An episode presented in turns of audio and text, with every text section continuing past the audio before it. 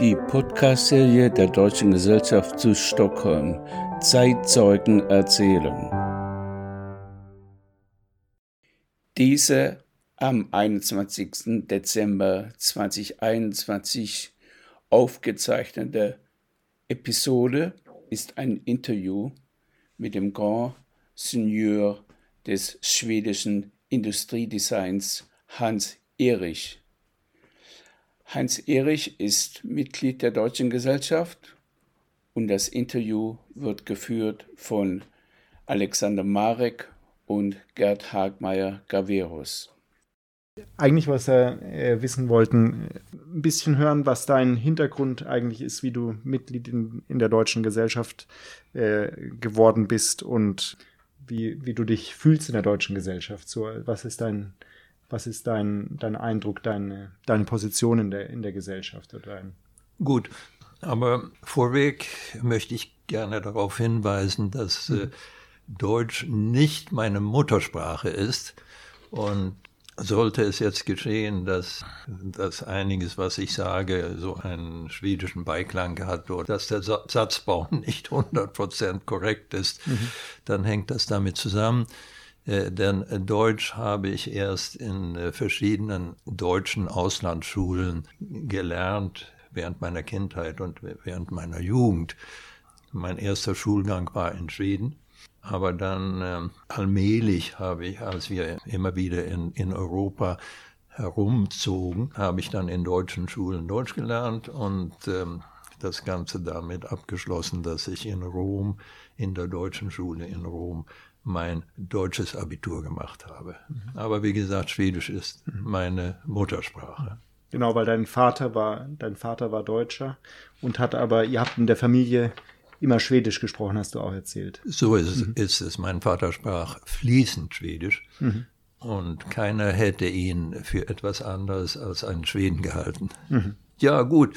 Wie ich zur deutschen Gesellschaft gekommen bin, das war so vor vielen Jahren äh, bei einer Designausstellung hat man mir einen, äh, einen deutschen Bauhausexperten vorgestellt. Mhm. Und ähm, als Designer und Funktionalist und so weiter war ich immer sehr vom Bauhaus angetan.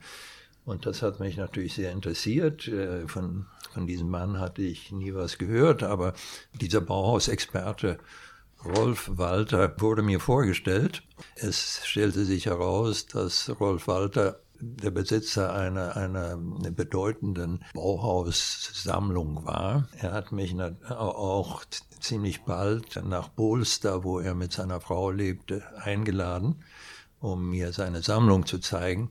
Naja, ziemlich schnell wurden wir gute Freunde und äh, eines Tages sagte Rolf zu mir, Hans, ich bin Mitglied einer, einer Gesellschaft in Stockholm, die Deutsche Gesellschaft. Hättest du nicht Lust, da auch Mitglied zu werden? Mhm. Und dann hat er mir Näheres davon erzählt und äh, ich sagte, das, das klingt alles sehr schön und gut und interessant und äh, ja, ja, wenn du mich vorschlagen möchtest, äh, werde ich gerne Mitglied. Das hat dann Rolf getan und naja, auf dem Wege ist es. Äh, wir haben auch etwas anderes Gemeinsames festgestellt, Rolf und ich, und das war, dass wir beide uns sozusagen den Luxus leisteten, eine Wohnung in Berlin zu besitzen. Mhm. Und äh, beide sind wir oder waren wir Leider ist, ist äh, Rolf inzwischen verstorben, aber äh, wir waren sehr begeisterte Berliner beide. Und äh, Rolf hat mir auch sehr viel in Berlin gezeigt. Wir sind da herumgewandert und haben zusammen Ausstellungen und Museen besucht. Es ging das meiste immer auf den Spuren des Bauhauses. Ich muss schon sagen, dass die Mitgliedschaft in der Deutschen Gesellschaft zu Stockholm hat in sehr hohem Grad äh, mein äh, Leben hier in Stockholm bereichert. Nicht am wenigsten dadurch, dass ich plötzlich Gelegenheit hatte, regelmäßig äh, Deutsch zu sprechen. Mhm. Das hat man sonst in Schweden und in Stockholm selten. Mhm. Wenn, äh, wenn überhaupt eine Fremdsprache äh, gesprochen wird, dann ist es ausnahmslos Englisch. Mhm. Deutsch kommt eigentlich nicht vor. Und ich hatte ja gemerkt, dass mein Deutsch äh, immer mehr verrostete. Und da konnte ich es sehr gut auffrischen. Dann habe ich sehr interessante Bekanntschaften in, in der deutschen Gesellschaft gemacht. Es ist immer nett und bereichernd, äh, an den Mahlzeiten teilzunehmen. Und immer wieder trifft man neue Leute, mit denen man sich sehr gut unterhalten kann. Mhm. Bist du, äh, vielleicht noch eine, eine Zwischenfrage, bist du genauso sprachbegabt, wie dein Vater war? Leider nicht. nicht. Mein Vater hat mich in, in vielerlei Hinsicht mhm. überglänzt. Mhm. Ich habe nie das Niveau meines Vaters mhm. richtig erreichen können. Mhm. Wie gesagt, mein Vater sprach ähm, neun Sprachen fließend, mhm. aber da meine ich wirklich fließend. Und mit fließend meine ich akzentfrei. Mhm.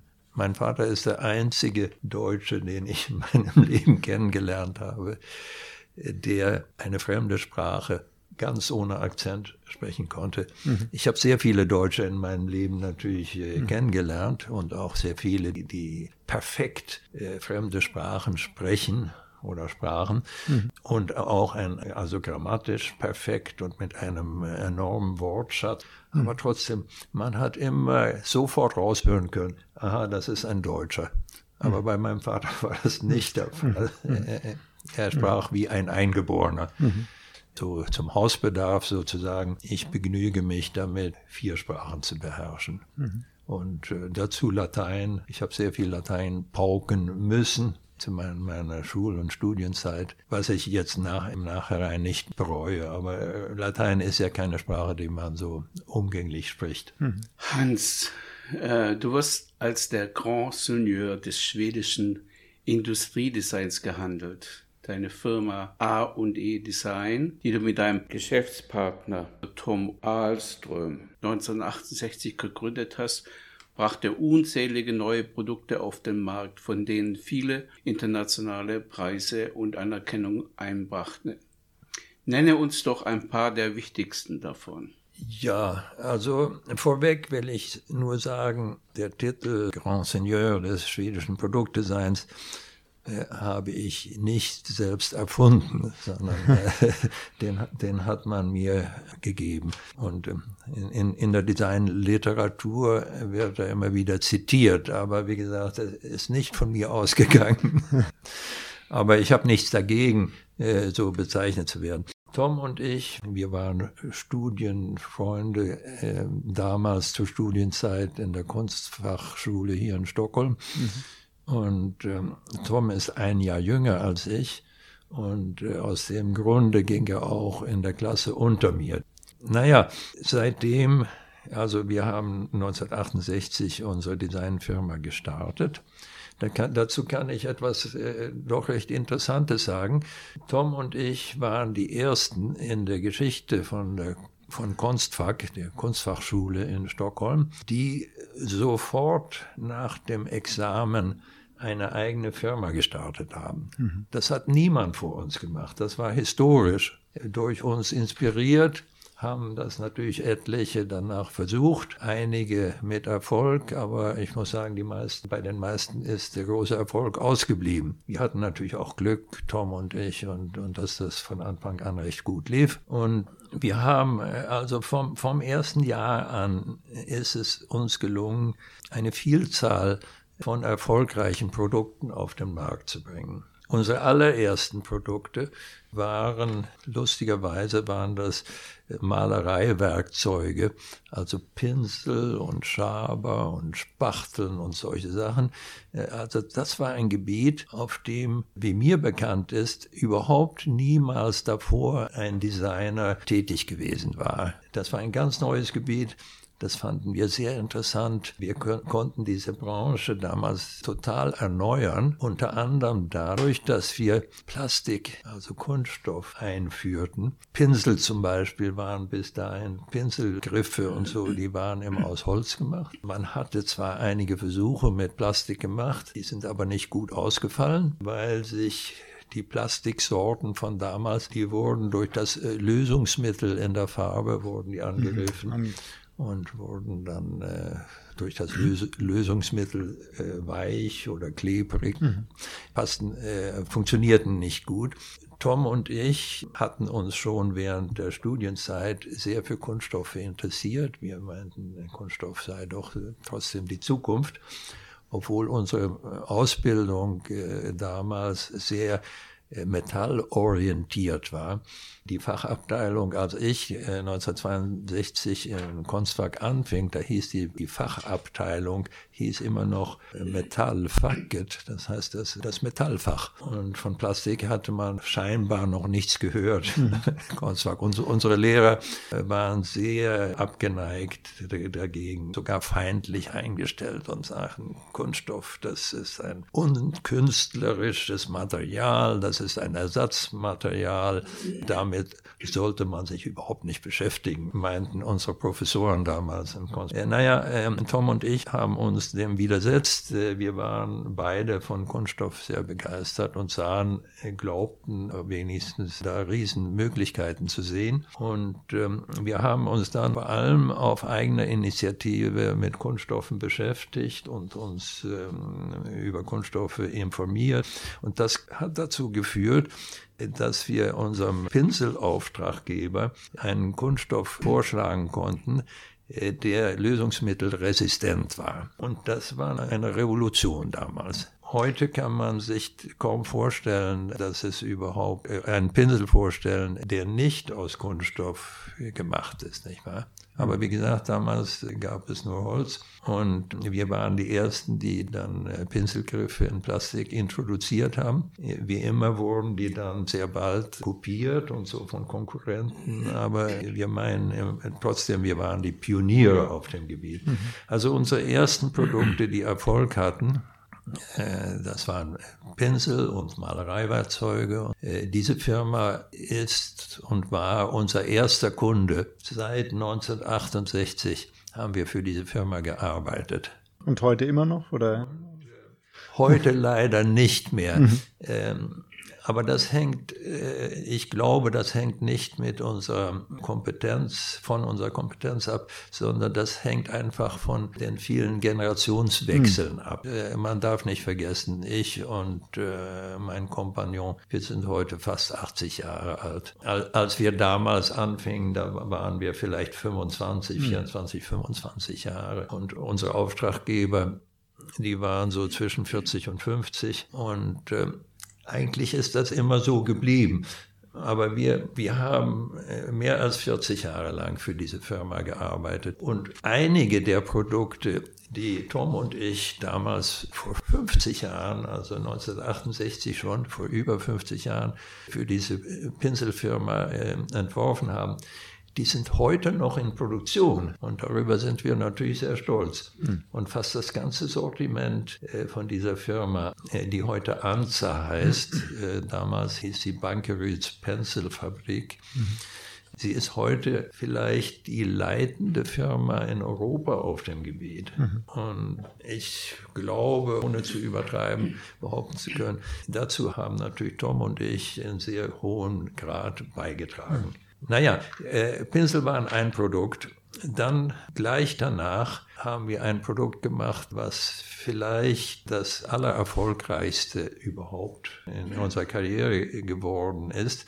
Das war nämlich so etwas Alltägliches wie eine Spülbürste. Aber diese Spülbürste, die wir damals entworfen haben und die ganz anders aussah als äh, andere Spülbürsten auf dem Markt zu der Zeit, da muss man auch sich daran erinnern, dass Ende der 60er Jahre oder Anfang der 70er waren die meisten Spülbürsten immer noch aus Holz, mhm. genau wie die Pinsel. Es gab zwar schon einige Plastikspülbürsten, aber die waren äh, unergonomisch gestaltet und äh, da nicht sehr zweckmäßig. Tom und ich hatten schon zur Studienzeit uns für Ergonomie interessiert und davon hatten wir natürlich großen Nutzen, als wir zum Beispiel äh, die Pinsel- und Malereiwerkzeuge entwarfen. Und bei dieser Spülbürste war es ebenso.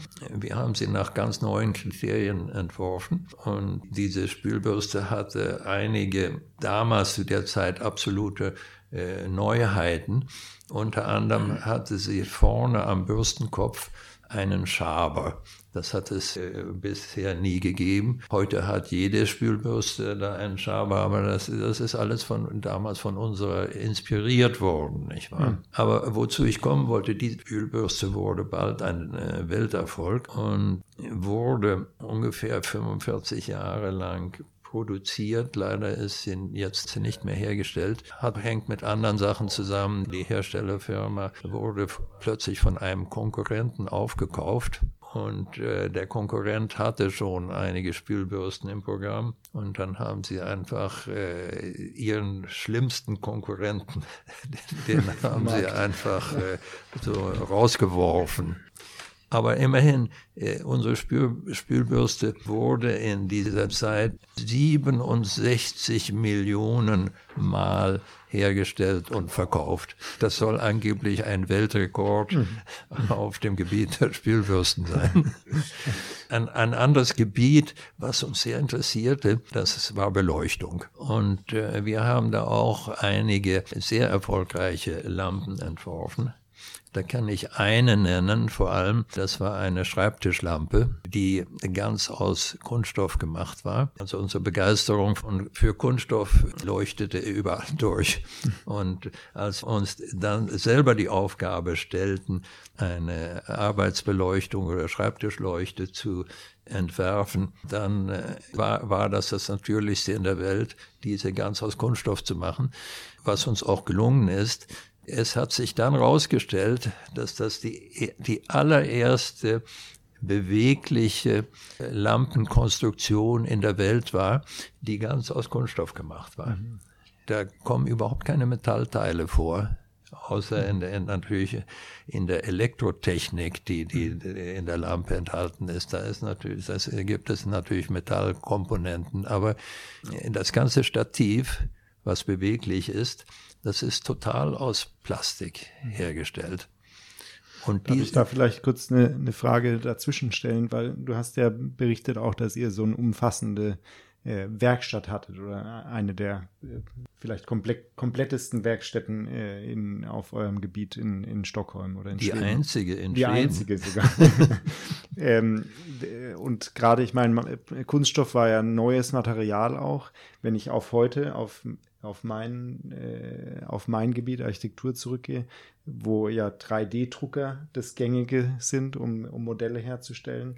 Wie kann man sich das bei euch vorstellen in den Ende der 60er, Anfang 70er Jahre? Wie verlief das in einer Modellwerkstatt? Aus, aus was für Rohmaterialien habt ihr die Modelle hergestellt? Wie kann man sich das, äh, das vorstellen? Weil ich denke, das war ja auch interessant, auch was du bei den Pinseln angesprochen hast, die chemischen Eigenschaften von den unterschiedlichen Kunststoffen äh, zu wissen. Und auch gerade bei so einem Lampendesign, was brauche ich für Kunststoffe, um so eine Lampe aus nur Kunststoffkomponenten herstellen zu können? Ja, äh, da muss man sich erst vorstellen, dass ähm, Modell- und Prototypherstellung zu der Zeit war reines Handwerk. Hm. Äh, also 3D-Drucker äh, gab es nicht einmal in der wildesten Fantasie. Das hätte man sich damals überhaupt nicht vorstellen können. Hm. Wir wurden damals in der Kunstfachschule in Stockholm im Designunterricht, wurden wir sozusagen dazu gezwungen, uns mit dem Handwerk zu beschäftigen. Und Handwerk damals, das war Metallhandwerk. Und Metallhandwerk war vor allem Silber- und Goldschmiede, aber auch Grobschmiede, also Eisenschmiede und so weiter. Ich muss sagen, persönlich selbst habe ich, habe ich das einfach gehasst damals, weil, weil, mhm. weil das überhaupt nichts damit zu tun hatte, was ich mir unter Industriedesign vorstellte. Mhm. Im Laufe der Jahre habe ich da meine Meinung total ändern müssen und äh, war dann zum Schluss außerordentlich dankbar, dass ich das in der Kunstfachschule im Industriedesign-Unterricht lernen durfte. Sowohl Tom als ich den Unterricht damit beendet, dass wir beide sehr geschickte Handwerker waren. Ich hab, hatte mich zwar äh, schon seit frühesten Kindesbeinen mit Handwerk beschäftigt, weil ich ein begeisterter Modellbauer war und vor allem Flugzeugmodelle baute, aber überhaupt, ich kannte mich gut mit, mit Werkzeugen aus und, und so weiter. Mein Vater hat mich auch dazu ermuntert. Er, er war selbst ein geschickter Handwerker.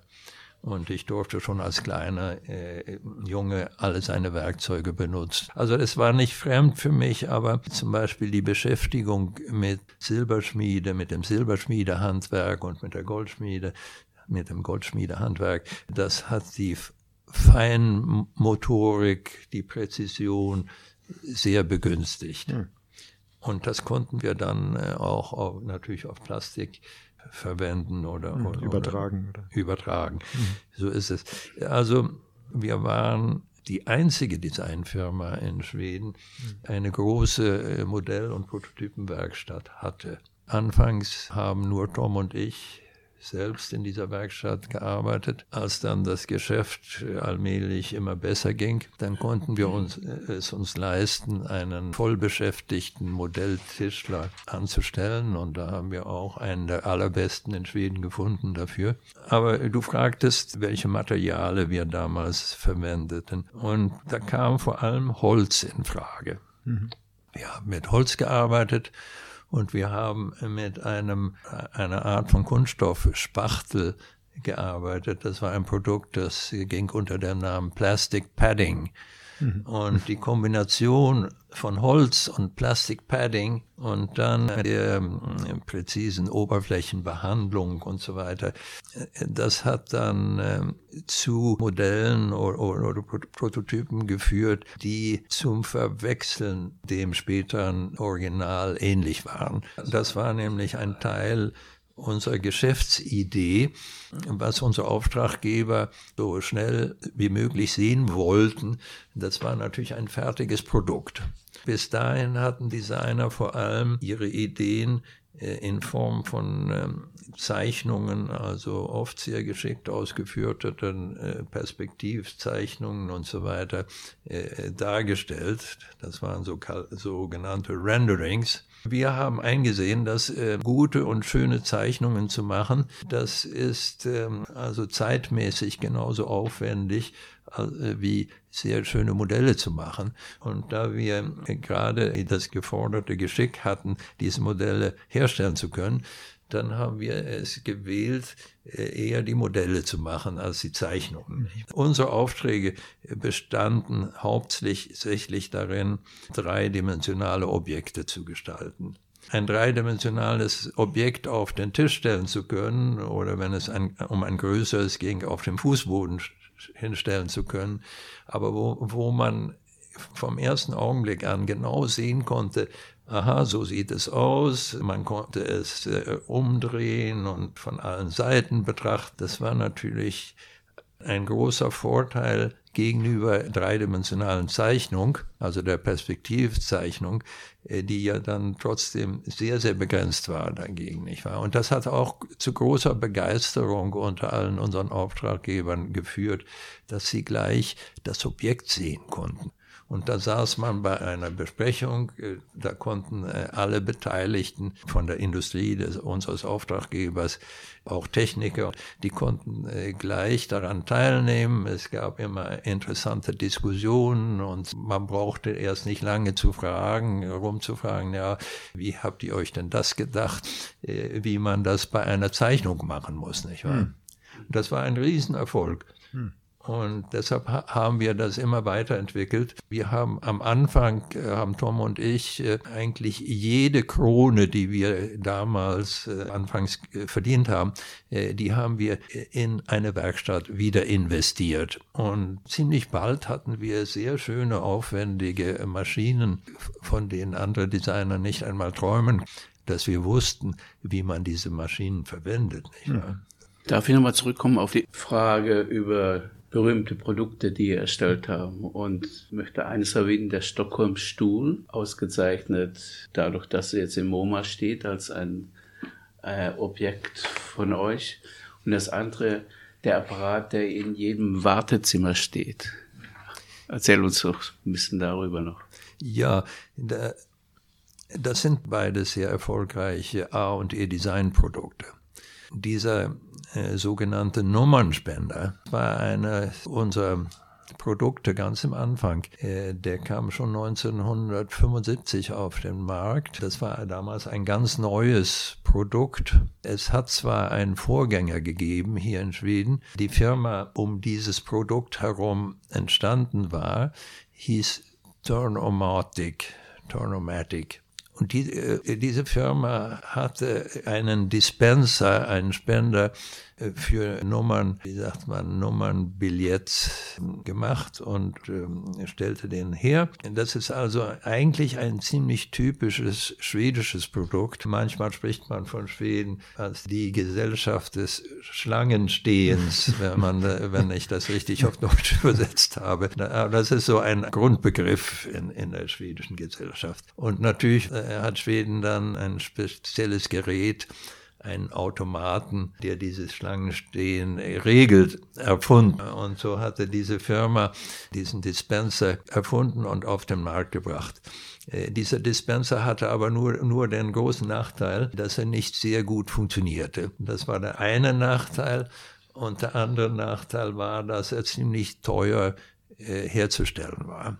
Da muss ich sagen, der Hintergrund des neuen Nummernspenders war, dass bei uns in unserer Firma erschien ein Mann, der sich als Erfinder vorgestellt hat und sagte, ich habe hier eine Idee zu einem Nummernspender. Das ist ein neues Abreißsystem einfach.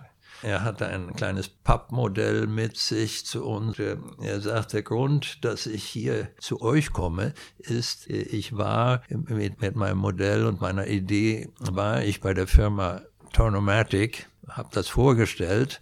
Die fanden das zwar interessant, aber haben gesagt, das ist ja viel, viel zu weit weg von einem fertigen Produkt. Äh, kommen Sie doch bitte wieder, wenn Sie was Konkretes haben. Und da sagte er, ja, und was raten Sie mir da? Wie soll ich das machen? Dann hat er gesagt, ja, wir meinen, suchen Sie doch einen Industriedesigner auf.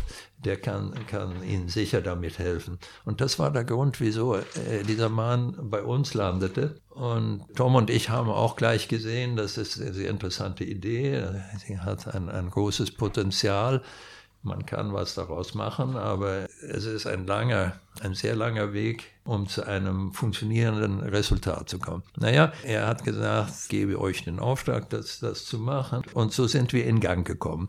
Und wir haben dann äh, ziemlich schnell einen funktionierenden Prototypen gemacht, haben aber diesen Mann geraten, jetzt nehmen Sie diesen Prototypen, gehen Sie zu Turnomatic, zeigen Sie diesen Prototypen und ähm, sehen Sie, wie die reagieren. Und wenn sie positiv reagieren, dann schlagen Sie doch vor, Sie sollten, äh, also Turnomatic sollte das Projekt übernehmen weil es trotzdem ziemlich teuer werden wird, bevor ein fertiges Produkt vorliegt. Er hat unseren Rat gefolgt, ist dahin gegangen und bei Tornomatic war man sehr begeistert und hat gesagt, ach, das hat, hat aber konkrete Form angenommen und das sieht ja sehr vielversprechend aus. Und äh, haben die gesagt, ja, jetzt übernehmen wir die Entwicklungskosten und plötzlich war dann Turnomatic äh, der Auftraggeber von A und A&D Design. Und dieses Produkt ist eines der allerberühmtesten A&E-Produkte geworden. Mhm. Dazu kann ich eine ganz lustige Anekdote erzählen. Gestern, als mir nicht einfallen wollte, äh, wie dieses Gerät auf Deutsch benannt wird, da kam mir zum Schluss der Begriff Nummernspender. Und um das zu kontrollieren, habe ich im Internet nachgeschaut unter Nummernspender. Und da spülte eine Tsunami-Welle über mich von lauter Plagiaten. Ich hatte keine Ahnung, dass dieses Produkt so zahlreich kopiert worden ist mhm. inzwischen. Seite rauf, Seite runter nur Plagiate von dem Nummernspender von Turnomatic und A&E Design. Äh, also erschreckend, aber äh, gleichzeitig Tom und ich haben das ziemlich früh in unserer Karriere einsehen müssen oder wir haben uns dafür entschieden, Plagiate als eine Anerkennung zu sehen. denn es werden ja immer nur die besten Produkte plagiert. Äh, keiner ist so dumm, dass er ein schlechtes Produkt, was, was sich nicht auf dem Markt behauptet, äh, kopiert. Obwohl es für uns oft sehr bitter war, das immer wieder erleben zu müssen. Und das ist mit allen unseren Produkten so passiert. Bis auf eine Ausnahme bisher, toi toi toi. Und das ist gerade der Museums Clubhocker Stockholm. Mhm. Der ist bisher, Touchwood, nicht plagiert worden. Ja, es ist, es ist ganz richtig, dieser Clubhocker, der ja ein ziemlich äh, spätes Produkt in der Geschichte von A und E Design ist, den haben wir in den Mitte der 90er Jahre haben wir den entworfen und ähm, war das fürs äh, neue moderne Museum ursprünglich? Oder? Äh, es war das Nationalmuseum. Es gab damals eine Intendantin im Museum, äh, mit der ich auch persönlich befreundet war.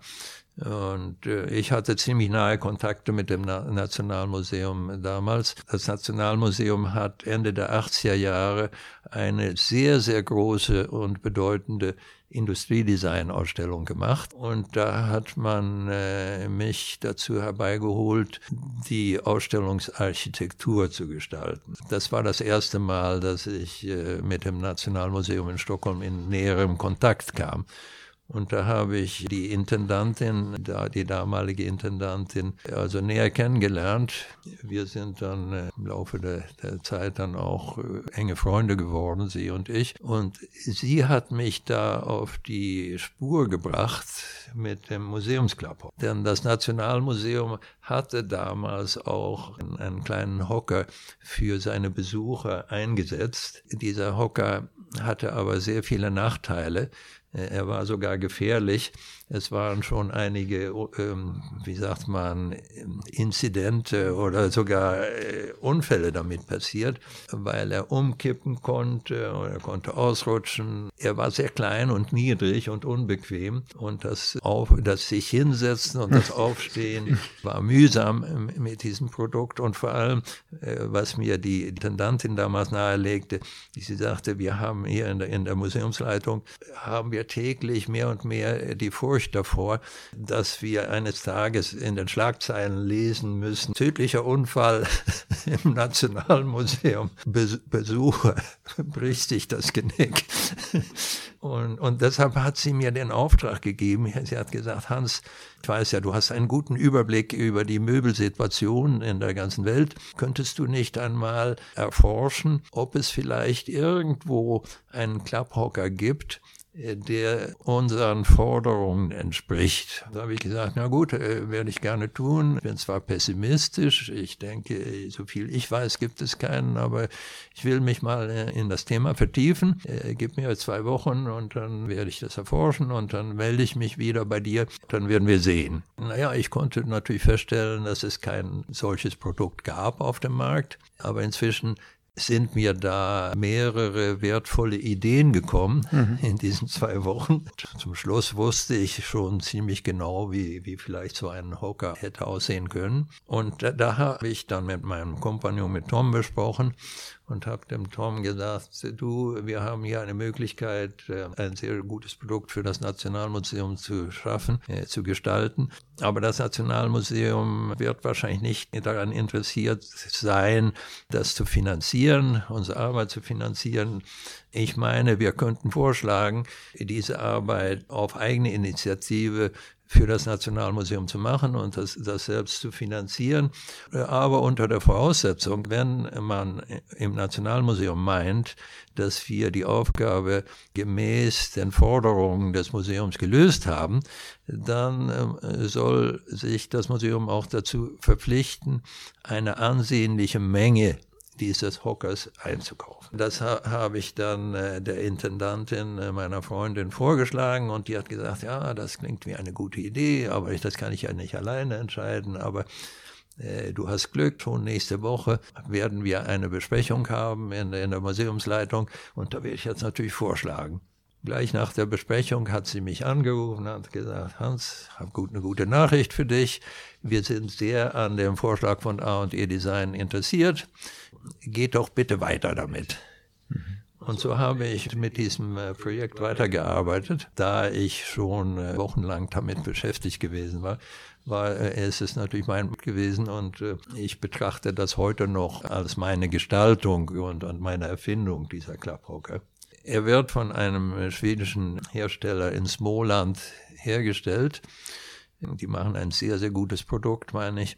Inzwischen gibt es den in Museen in fast allen Ländern der Welt. Ich bin selbst immer schon ein eifriger und begeisterter Museumsbesucher. Ich kann heutzutage selbst feststellen, ich kann kaum in ein Museum irgendwo gehen, ohne auf meinen Hocker zu stoßen. Mhm.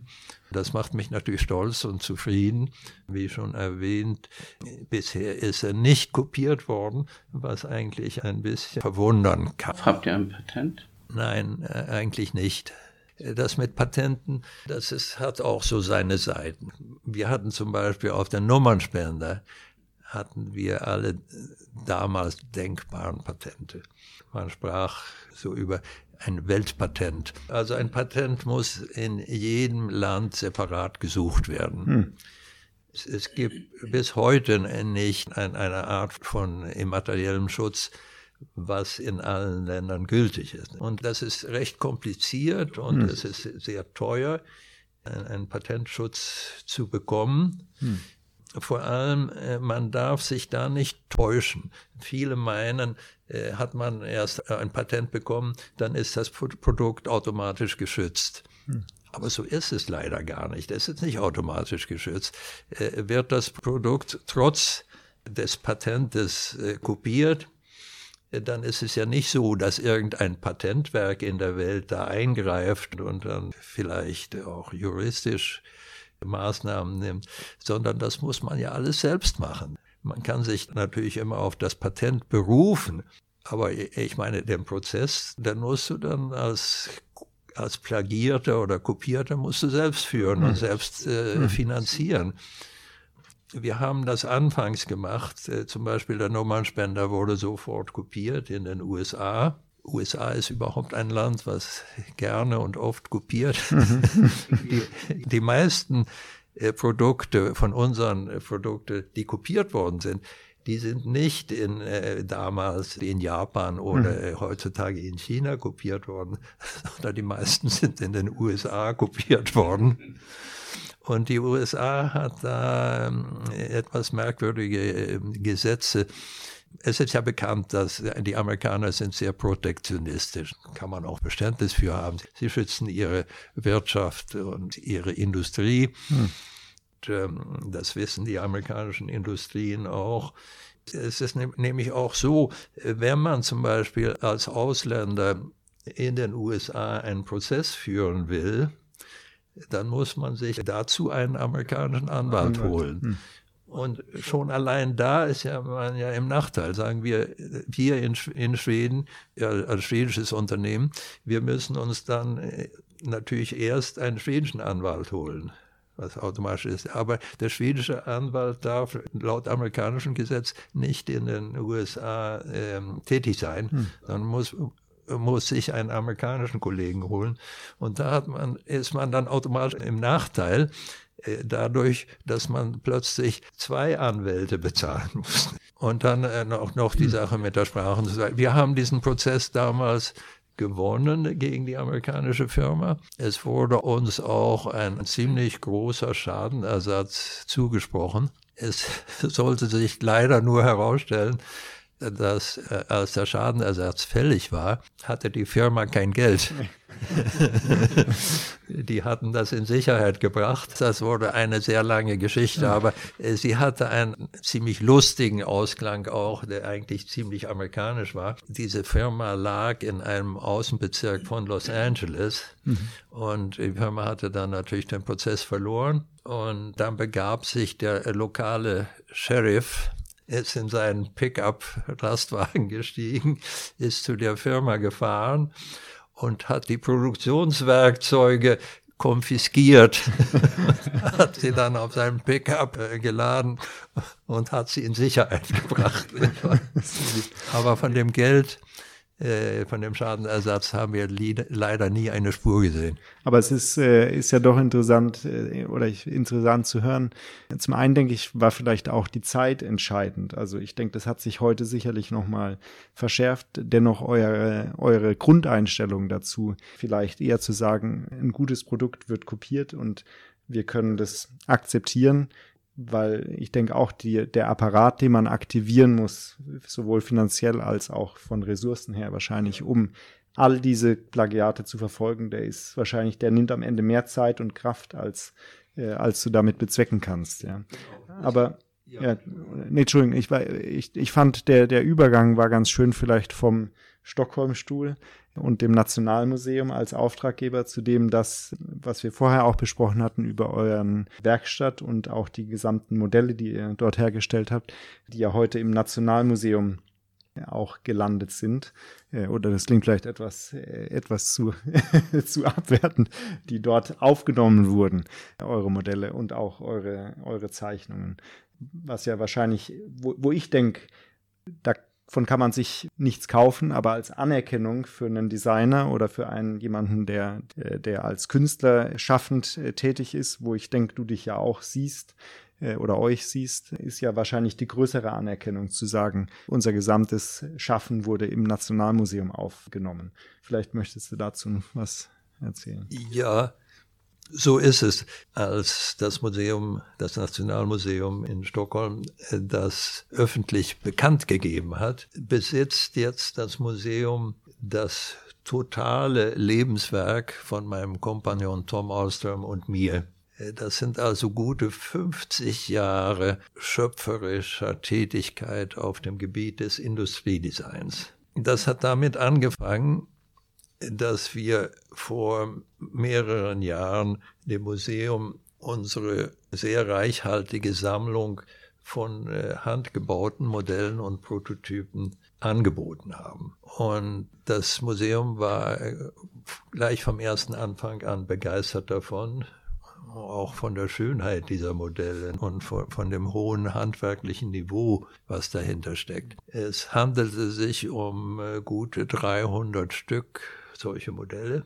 Die hat das Museum angenommen und hat sie in die permanente Sammlung des Museums einverleibt. Und als eine Art, eine Geste der Anerkennung uns gegenüber hat das Museum zur Neueröffnung im Jahr 2018 das Museum war etwa fünf Jahre lang geschlossen gewesen aus Renovierungszwecken.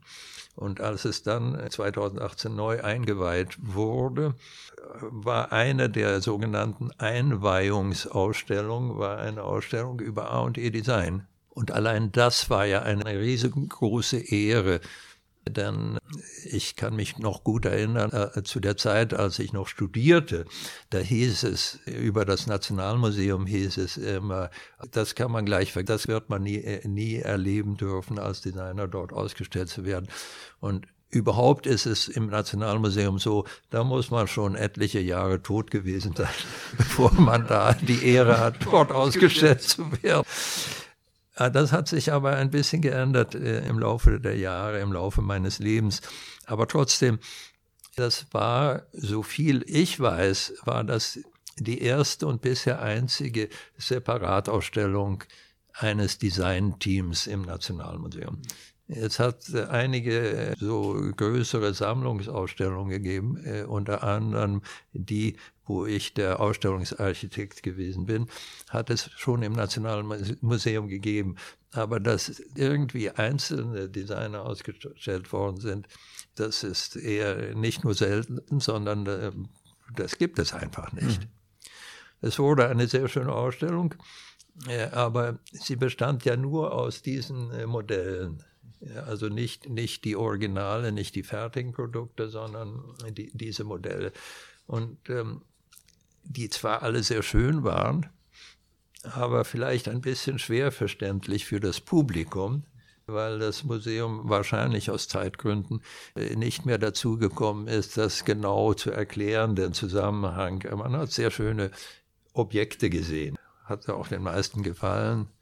Aber äh, ich habe selbst einmal bei dieser Ausstellung erlebt, ich war zufällig da mit Freunden, äh, denen ich die Ausstellung gezeigt und erklärt habe.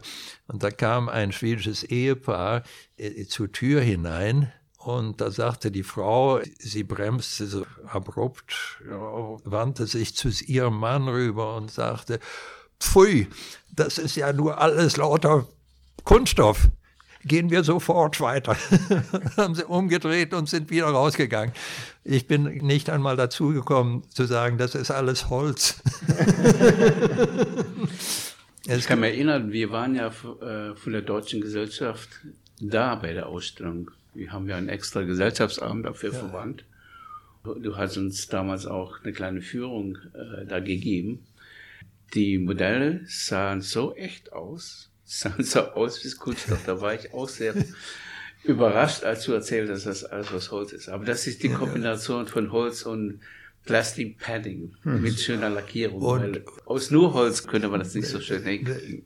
Aber dazu will ich sagen, Erstens mal war es natürlich, es war ja die, immer unsere Absicht, dass diese Modelle, wenn das fertige Objekt aus Kunststoff hergestellt sein sollte, so sollten die Modelle natürlich auch so aussehen, als ob sie aus Kunststoff waren. Und da sollte kein Zweifel darüber bestehen. Das hat auch manchmal zu ziemlich peinlichen Inzidenten geführt, als wir dann unsere Modelle, mit, äh, an denen wir oft wochenlang gearbeitet, als wir die äh, unseren äh, Auftraggebern vorstellten. Und äh, die Modelle wurden dann äh, diskutiert. Wir saßen alle um einen Tisch herum und die Modelle wurden äh, angeschaut und diskutiert und, und dann hat plötzlich vielleicht jemand äh, aus der Gruppe hat dann das Modell in die Hand genommen und hat gesagt, aber kann das wirklich halten? Und dann krack äh, ist das Modell kaputt gegangen.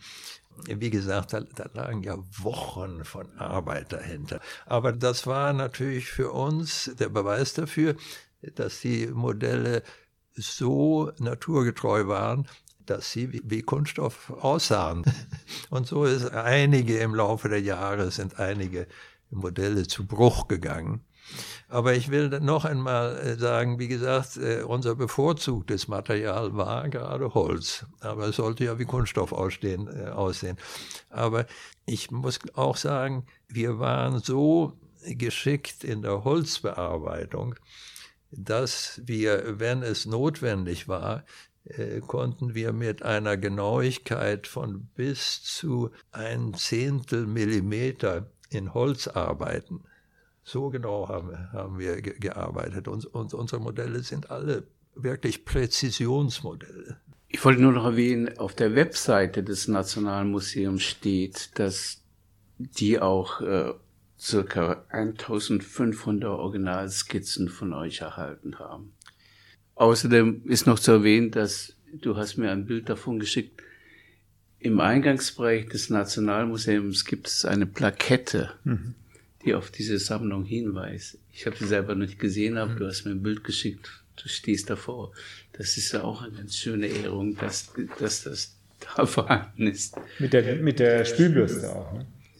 Ja, das war im Zusammenhang mit der Ausstellung. Das war mit der Eröffnung. Ah, ja. Aber das andere ist, dass ähm, Tom und ich können, wenn wir wollen, äh, nunmehr damit angeben, dass unsere Namen in Marmor gemeißelt und mit Blattgold vergoldet sind, die im, in der großen Eingangshalle vom Nationalmuseum. Die Ehre haben schon nicht viele. Ja.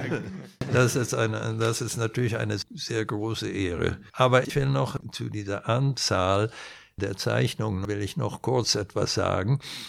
Es sind gute 1500 technische Zeichnungen also die technischen Unterlagen für die Herstellung der Werkzeuge. Es sind über 1500 solche technischen Zeichnungen. Solche Zeichnungen hat damals in Schweden kein anderer Designer gemacht. Mhm. Und das hat auch Sensation gemacht bei unseren Auftraggebern. Die waren sich das gar nicht gewohnt. Die haben meistens nur so Skizzen bekommen. Und dann mussten die Konstrukteure, die, mhm, die, die Fräswerkzeuge. Und, ja, genau. Wir haben die fertigen Unterlagen immer geliefert, mit allen Angaben, die notnotig, notwendig waren. Äh, Hattet ihr beide, Tom und du, den, diesen, diesen Will nach Präzision oder war da jemand von euch, der da überwogen hat? Oder? Wir hatten das eigentlich beide. Nicht dein, dein Hintergrund aus dem, sag ich mal, dem Ingenieur Haften oder dem Maschineninteresse, das du hattest, vielleicht durch deinen Vater auch gegeben, dass es. Ja, äh, das hat natürlich dazu beigetragen, mhm. in, in, sehr hohem Maße. Aber ich muss sagen, äh, damals, als Tom und ich studierten in der Kunstfachschule hier in Stockholm, da hat man nicht technisches Zeichnen lernen können. Das gab es komischerweise nicht. Ich habe ein, auf Schwedisch sagen wir, ein Sabbatsjahr, habe ich mir gegönnt während der Studienzeit. Und da bin ich nach äh, Italien gereist, nach Turin und nach Mailand und habe mich da vor allem auf dem Gebiet des Autodesigns, was ein, ein Rieseninteresse von mir war, habe ich mich weitergebildet und Industriedesign. Und in Italien, damals in Turin, da habe ich technisches Zeichnen gelernt. Dann äh, dort bei der Autoindustrie und auch äh, überhaupt im Industriedesign-Gebiet, da, da, war das natürlich das bevorzugte oder das alleinige Ausdrucksmittel, Kommunikationsmittel. Man muss gleichzeitig in Erinnerung haben, dass es Computer damals noch nicht gab. Also es wurde, es war alles Handarbeit. Auch diese sehr, sehr genauen technischen Zeichnungen, die wurden mit einem Stift, der damals Rapidograph hieß, wurden die entweder auf Zeichenpapier oder etwas feiner auf, auf Plastikfilm gezeichnet. Das habe ich damals gelernt. Diese Kenntnisse habe ich mit nach Stockholm gebracht und habe meinem Kompagnon das auch beigebracht. Und äh, wir haben so also wirklich Schule gemacht hier in Schweden mit unseren perfekten Zeichnungen. Da überhaupt alle Maße und Winkel. Es ist nämlich so, bei allen gegossenen Objekten äh, spielt keine Rolle, ob diese aus Kunststoff sind oder, oder aus Aluminiumspritzguss oder mhm. sonst was. Äh, damit man sie überhaupt aus dem Gusswerkzeug entfernen kann, mhm. Äh, müssen alle Flächen in geeigneter Weise angewinkelt sein. Mhm. Und äh, das muss man natürlich bei der Konstruktion berücksichtigen. Mhm. Davon hatten äh, unsere Kollegen damals eigentlich keine Ahnung und haben das auch nicht berücksichtigt, weil sie kamen mit ihren Zeichnungen an und dann haben die Konstrukteure äh, das äh, weiter bearbeitet. Mhm. Es hieß allgemein, damals, als ich zur Schule ging hier in Stockholm, hieß es allgemein, ach, damit sollen wir, wir Designer sollen uns damit überhaupt nicht beschäftigen.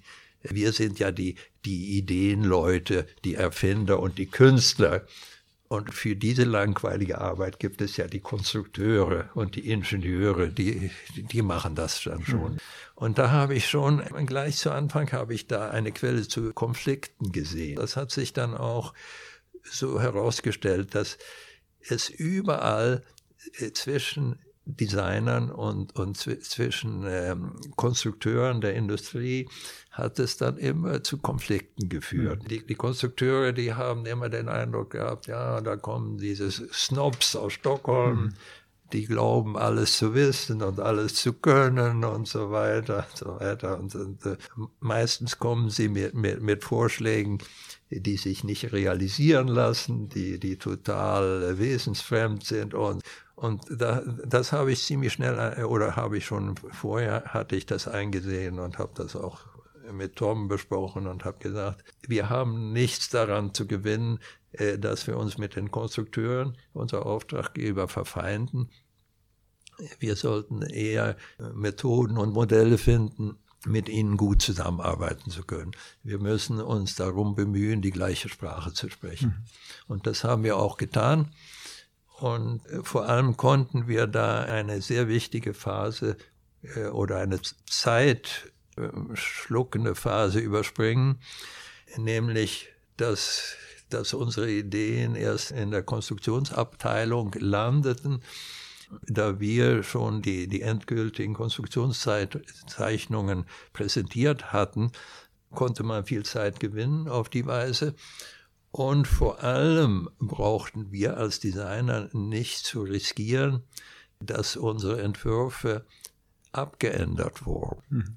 Damit mussten sich unsere Kollegen immer wieder abfinden, dass sie, weil, weil sie von der Technik nicht genug wussten oder nicht in, genug interessiert waren, mussten sie sich immer wieder damit abfinden, dass zum Beispiel äh, die Konstrukteure, die Ingenieure sagten, ach, aber weißt du, das, was du da vorschlägst, das ist ja total unrealistisch, das lässt sich nicht herstellen. Und dann sagte der arme Designer, ach, ja, wieso? Ja, es, es geht ja nicht. Ja, was soll man dann machen? Musste dann der Designer fragen. Da war er gleich im Nachteil. Mhm und musste ducken und sagen, na ja, und wie machen wir das? Und dann hat natürlich der Konstrukteur triumphiert und da kam was ganz anderes heraus. Und ähm, das brauchte nicht unbedingt zu bedeuten, dass die Idee des Designers von vornherein unrealistisch oder falsch war. Aber es war ein Machtkampf. Das war das, das Ergebnis eines Machtkampfes. Mhm zwischen auf einer Seite den Konstrukteuren, auf der anderen Seite des armen Designers, der diese dumme Einstellung hatte, mhm. also die Technik, da brauche ich mich nicht mit zu beschaffen, befassen.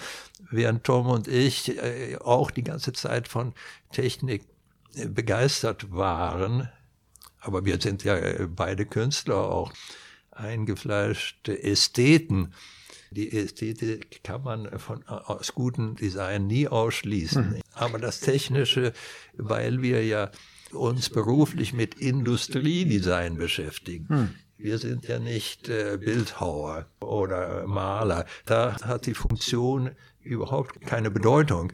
Aber wenn man als Industriedesigner ist es ja die Aufgabe, Objekte, gut funktionierende Objekte zu gestalten, die für die Serienproduktion äh, gedacht sind. Und wenn es um Serienproduktion geht, da dürfen keine eingebauten Fehler sein. Dann vervielfältigt sich ja der Fehler äh, mit, mit der Anzahl der hergestellten Produkte. Also es muss, es muss äh, maximal oder es, es muss so optimal sein wie möglich. Mhm. Ich finde es interessant, weil ich ja dann natürlich Parallelen zu meiner Welt auch sehe und, und auch in deinen Erfahrungen da unterschreiben kann, diese, diese Diskrepanzen zwischen äh, oft den, den designenden Architekten und den ausführenden Firmen oder Ingenieuren dann wir da auch immer unsere Herausforderungen haben, Junge zu erziehen oder, oder in die Richtung zu bringen. Äh, die, die Herausforderung, die ich sehe in unserem Bereich, ist immer der Kostenfaktor, weil man ja in, äh, weil die Kunden ja oft in der frühen Phase nicht so weit gehen wollen, schon so, sage ich mal, äh, oder so viel zu bezahlen auch, um diese ganze Denke mit, mit reinzuarbeiten. Wie war das für euch? Habt ihr da, habt ihr eine Methodik entwickelt, wo ihr dieses, also diese technischen Faktoren, Ausführungsfaktoren, Produktionsfaktoren äh, auch also in eurem Kostenbild schon mit reinrechnen konntet, also für euren, für euer Honorar? Oder, oder habt ihr da, sage ich mal, spekuliert, wir kriegen das Projekt und dann müssen wir das sowieso liefern? Das würde mich aus meiner Perspektive ein bisschen interessieren. Habt ihr. Ja, dazu kann ich sagen, dass äh, Tom und ich haben immer sehr kostenbewusst gearbeitet, mhm. ähm, weil wir Industriedesign-Objekte äh, gestaltet haben, sahen wir es natürlich fast als unsere berufliche Pflicht, die, die, diese Produkte so kosteneffektiv mhm. wie möglich zu gestalten. Da hätte ich vorhin etwas sagen können zu dem Nummernspender, was eigentlich diese Frage sehr, sehr gut illustriert. Ich erwähnte schon, es gab schon einen Nummernspender, als wir sozusagen ins Bild kamen. Äh, aber dieser Nummernspender, der funktionierte nicht besonders gut. Er hatte viele Ausfälle und er war teuer herzustellen. Und dass er teuer herzustellen war, das hing damit zusammen, dass das, das war ein kleines Präzisionsobjekt, Das bestand aus ungefähr 60 Teilen, 60 Komponenten, viele davon feinmechanischer Art wenn man das Gerät auseinandernahm, dann sah man, da, da waren viele äh, kleine Federn und Schrauben und bewegliche Teile. Das hat natürlich sehr dazu beigetragen, es teuer zu machen. Es war kompliziert auch, das zusammenzuschrauben. Und weil es aus so vielen Teilen bestand, gab es immer das Risiko, dass es zu Funktions Funktionsausfällen kam. Unser Produkt, was wir, was Tom und ich gestaltet haben, der, der Tornomatic Nummernspender. Das fertige Produkt, das bestand nur aus sechs Teilen. Und diese sechs Teile, der ganze Spender enthielt keine einzige Schraube. Diese sechs Teile, die wurden ganz einfach zusammengeschnappt hm. mit, mit Schnappverschlüssen, die wir konstruiert hatten, wo, wo wir gerade die Eigenschaften des Kunststoffes maximal ausgenutzt haben. Die Montage des kompletten Spenders dauerte weniger als zwei Minuten, während der andere Spender, das hat vielleicht 20 Minuten gedauert, äh, jeden Spender zu montieren in, in der Produktion. Unser, wie gesagt, der bestand aus sechs Teilen, der Vorgänger waren über 60 Teile. Das hat natürlich zu einer gewaltigen Geldersparnis geführt der ursprüngliche Spender, der hat Herstellungskosten in der Höhe von ungefähr damals von äh, über 50 Schwedenkronen, während unser Produkt, das, das kostete fertig montiert mit, außerdem mit einer sehr schönen Verpackung dazu, kostete ungefähr 5 Kronen 50. Und ähm, das 1975, äh, ja, dazu sagen. Genau. Ja, ja. Aber das Ursprungsprodukt, das wurde damals für ungefähr 150 Kronen verkauft. Mhm. Während, ähm, und da sah Tonomatic plötzlich die Möglichkeit, ihren neuen Dispenser, den moderneren und besser funktionierenden, sogar etwas billiger auf den Markt bringen zu können. Mhm nämlich äh, ungefähr 20 Kronen billiger. Aber sie hatten trotzdem einen Gewinn von, von mehreren hundert Prozent. Also ein, ich habe in meiner ganzen Berufskarriere nie ein äh, besseres Objekt gefunden, also wo man deutlicher den Vorteil von gutem Industriedesign erklären kann, wie bei dem Turnomatic Nummernspender. Leider ist es ja nicht, das muss ich ehrlich zugestehen. Es ist bei den meisten Produkten ist das nicht so eindeutig.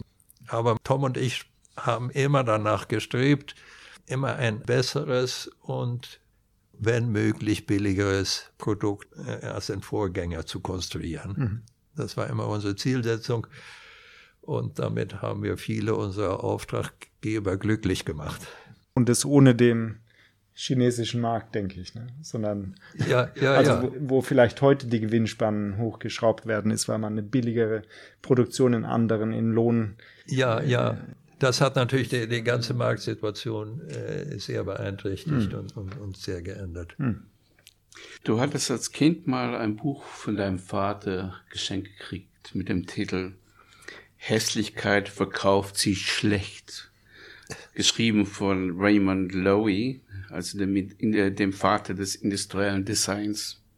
Du hast auch mal gesagt, der Auftraggeber ist oft nicht interessiert am guten Aussehen des Produktes, vielmehr an der guten Funktion, weil er meinte, solange das funktioniert, verkauft sich, ob es gut aussieht oder nicht.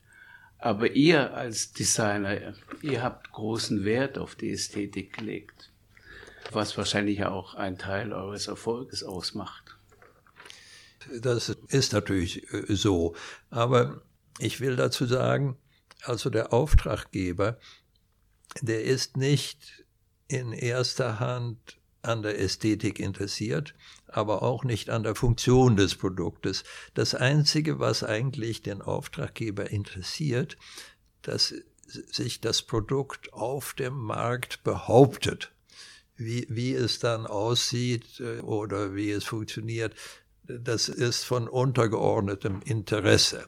Solange es sich in der Konkurrenz behauptet, ist der Auftraggeber damit zufrieden. Aber wenn es trotzdem ein Produkt ist, das von, den Kund, von der Kundschaft oder überhaupt von der Umgebung als ästhetisch ansprechend, also als schön betrachtet wird, wird der Auftraggeber nichts, natürlich nichts dagegen haben. Aber das ist nicht die Hauptfunktion davon.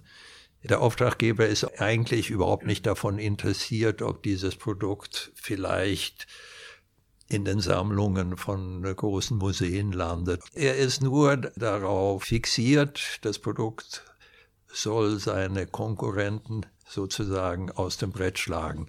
Darum geht es. Und das ist eine Sache, das habe ich ja schon zur Studienzeit einsehen müssen, dass die meisten meiner Mitstudenten, die hatten eine ganz falsche Auffassung davon. Die meinten alle, es ist es ist meine Aufgabe als Designer oder hier als Industriedesigner, ein so schönes Produkt wie nur möglich zu gestalten. Ich meine, ich bin durch und durch ein, ein Super-Ästhet. Das kann ich einfach nicht verneinen. Also das Ästhetische hat so eine große Bedeutung für mich. Ich leide unter hässliche Sachen in meiner Umgebung sehen zu müssen und mich damit ablagen zu müssen. Aber ich habe einsehen müssen, es ist nicht das, das ist nicht die Hauptaufgabe des Designers, schöne Produkte zu gestalten. Es ist dann eher die Hauptaufgabe, gut funktionierende Produkte zu gestalten. Aber es ist auch ein Teil dieser Aufgabe ist auch der, der, der finanzielle Aspekt, also äh, lohnsame Produkte zu gestalten, Produkte, die wirtschaftlich sind. Alle diese Sachen zusammen machen ein gutes Design aus. Ich meine, schöne Produkte, da kann man jede Menge von entwerfen. Das, das muss man als Designer einfach können. Hm. Ich, ich könnte mich zum Beispiel hinsetzen und zwei Stunden lang, was weiß ich, eine Anzahl von schönen Kaffeekannen zeichnen und die eine schöner als die andere. Aber das, das ist keine Garantie dafür, dass diese Kaffeekannen auch gut funktionieren mhm. und dass sie sich günstig herstellen mhm. lassen. Und das ist ein so wichtiger Aspekt, der Herstellungsaspekt. Da kann man viel Geld mhm. sparen mhm. dabei. Aber ich denke, ähm, was ich interessant finde da in eurem, in eurem Övre, äh, ist ja doch auch die Wahl der Objekte, mit denen ihr äh, euch befasst habt. Denke ich, weil viele, glaube ich, der Designer ja, man fällt für, was du erwähnt hast, auch die Autoindustrie oder man fällt für, äh, was ich heute vielleicht Mobiltelefone oder andere Konsumgegenstände im, im Luxusbereich, Möbel vor allen Dingen wahrscheinlich, äh, Stühle, Tische. Ich denke mal, war da eure Wahl auch bewusst, dass ihr mit äh, sowas vielleicht, wo Design von, vom, äh, von dem Benutzer gar nicht äh, überhaupt angedacht wird oder erwartet wird, wie ein Pinsel oder eine, eine, eine Spülbürste, ist es auch ein, ein, ein dankbarer Bereich gewesen zu arbeiten, weil man da so viel mehr erreichen kann eigentlich mit, mit gutem Design?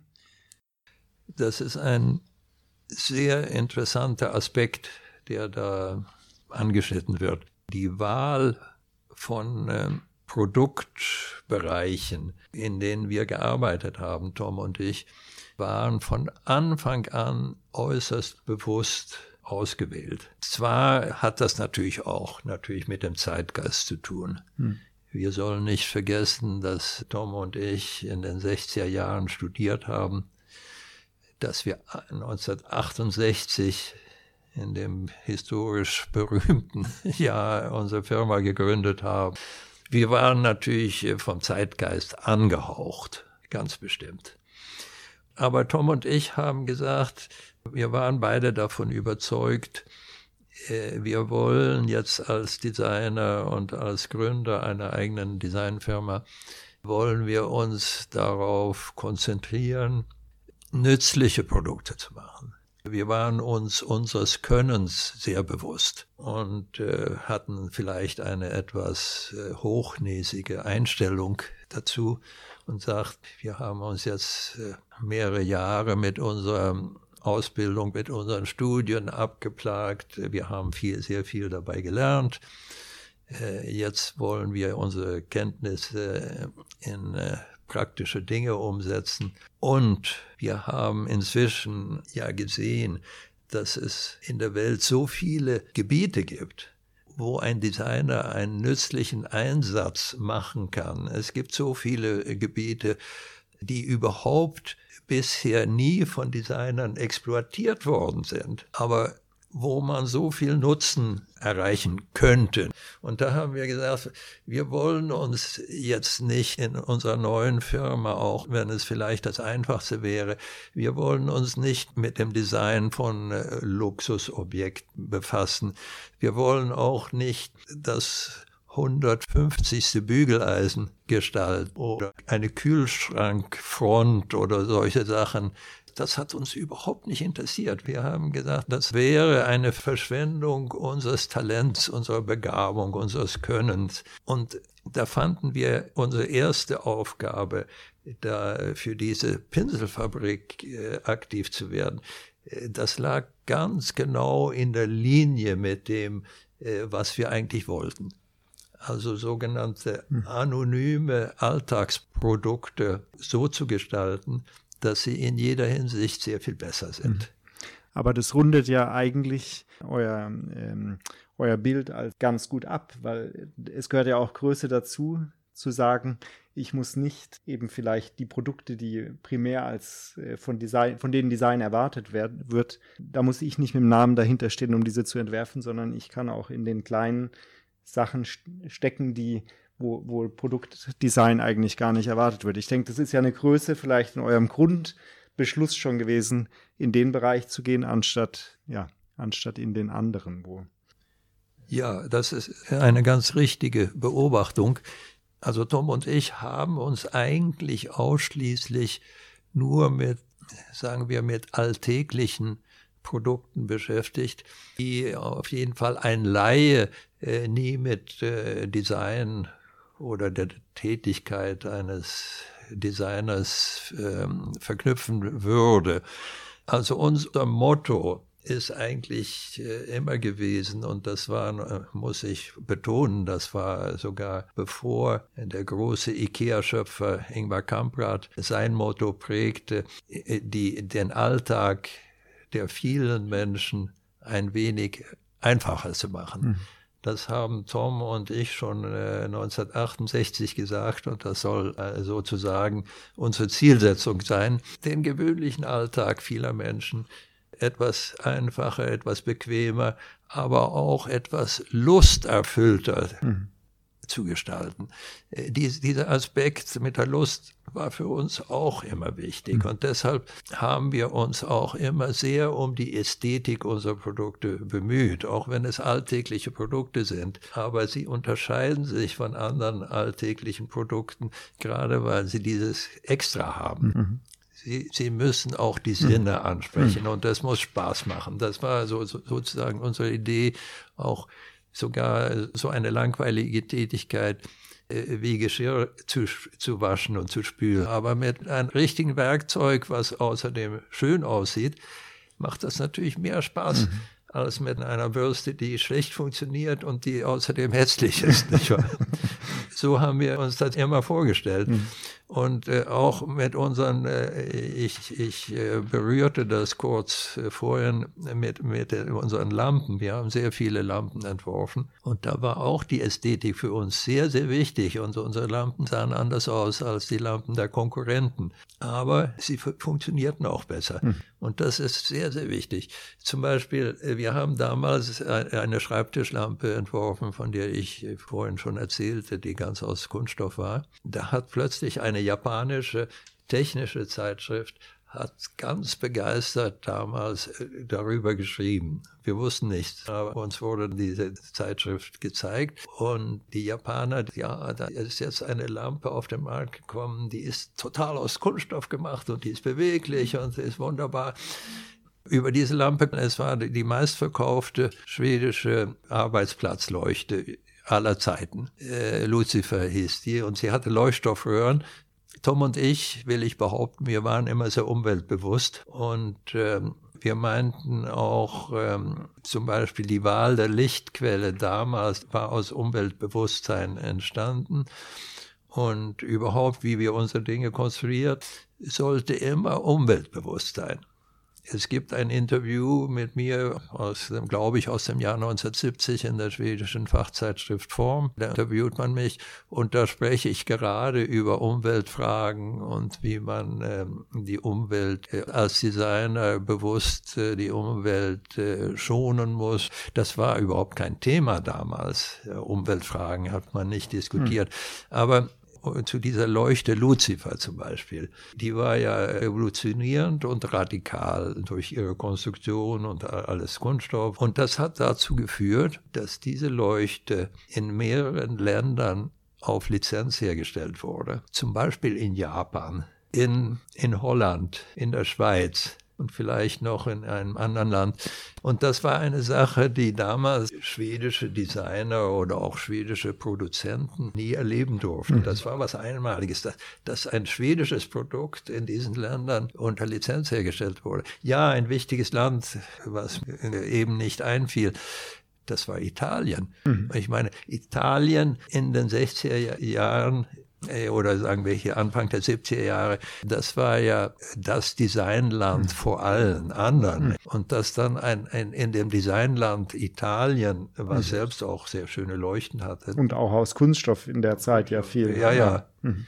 Natürlich war es eine leitende italienische Kunststoffindustrie, die die Lizenzen gekauft hat, aber trotzdem, dass in Italien damals ein schwedisches Design äh, hergestellt wurde und vermarktet wurde, das war natürlich ein großer Triumph für die beiden schwedischen Designer. Apropos Italien.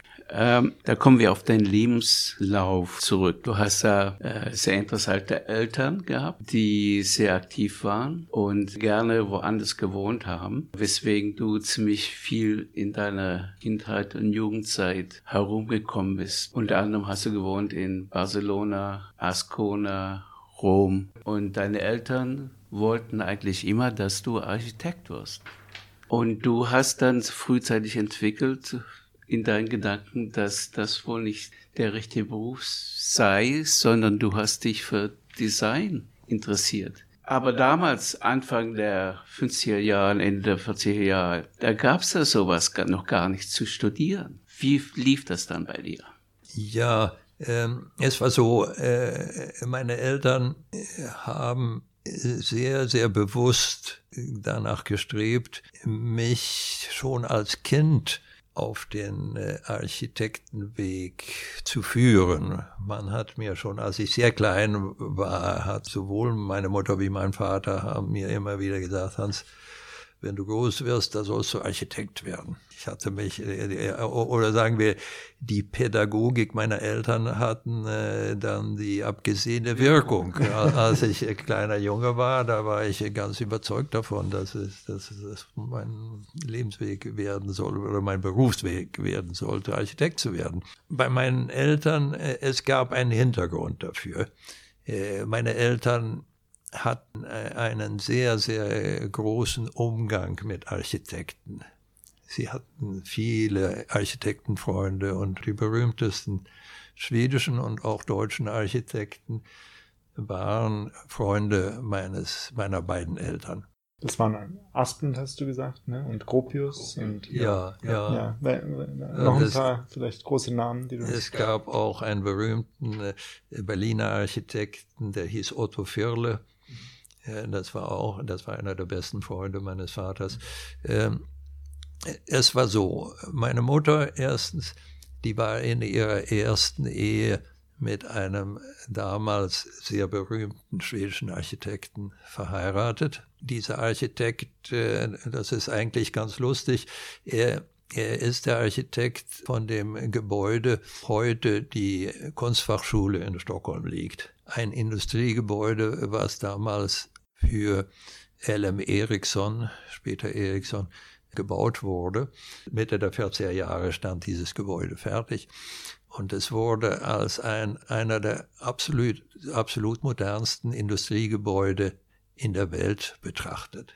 Ich kann mich noch erinnern, als ich in eine Kunstfachschule ging, also in den 60er Jahren, da kamen noch Architektengruppen aus verschiedenen Ländern, kamen nach Stockholm eigentlich hauptsächlich um sich LM Ericsson anzuschauen, was damals noch in den 60er Jahren noch ein supermodernes Indust und fortschrittliches Industriegebäude betrachtet wurde. Das hat natürlich auf mich einen sehr großen Eindruck gemacht, weil ich ja natürlich wusste, dass der, Architekt hieß Thüre Wernerholm. Das war der erste Mann meiner Mutter und äh, der Vater meines Halbbruders mhm. und meiner Halbschwester. Naja, in diesem Zusammenhang hatte dann meine Mutter einen, einen wirklich riesengroßen Kreis von Architektenfreunden. Ich kann mich noch sehr gut erinnern, meine Mutter hat Sie hat von ihren verschiedenen Architektenfreunden, die hauptsächlich Schweden waren, hat sie mir erzählt. Aber sie hat auch einmal gesagt, ja, Hans, weißt du, einmal habe ich in Stockholm eine ganze Nacht mit Le Corbusier durchgetanzt. Und also äh, meine Mutter war sehr von Architekten äh, angetan.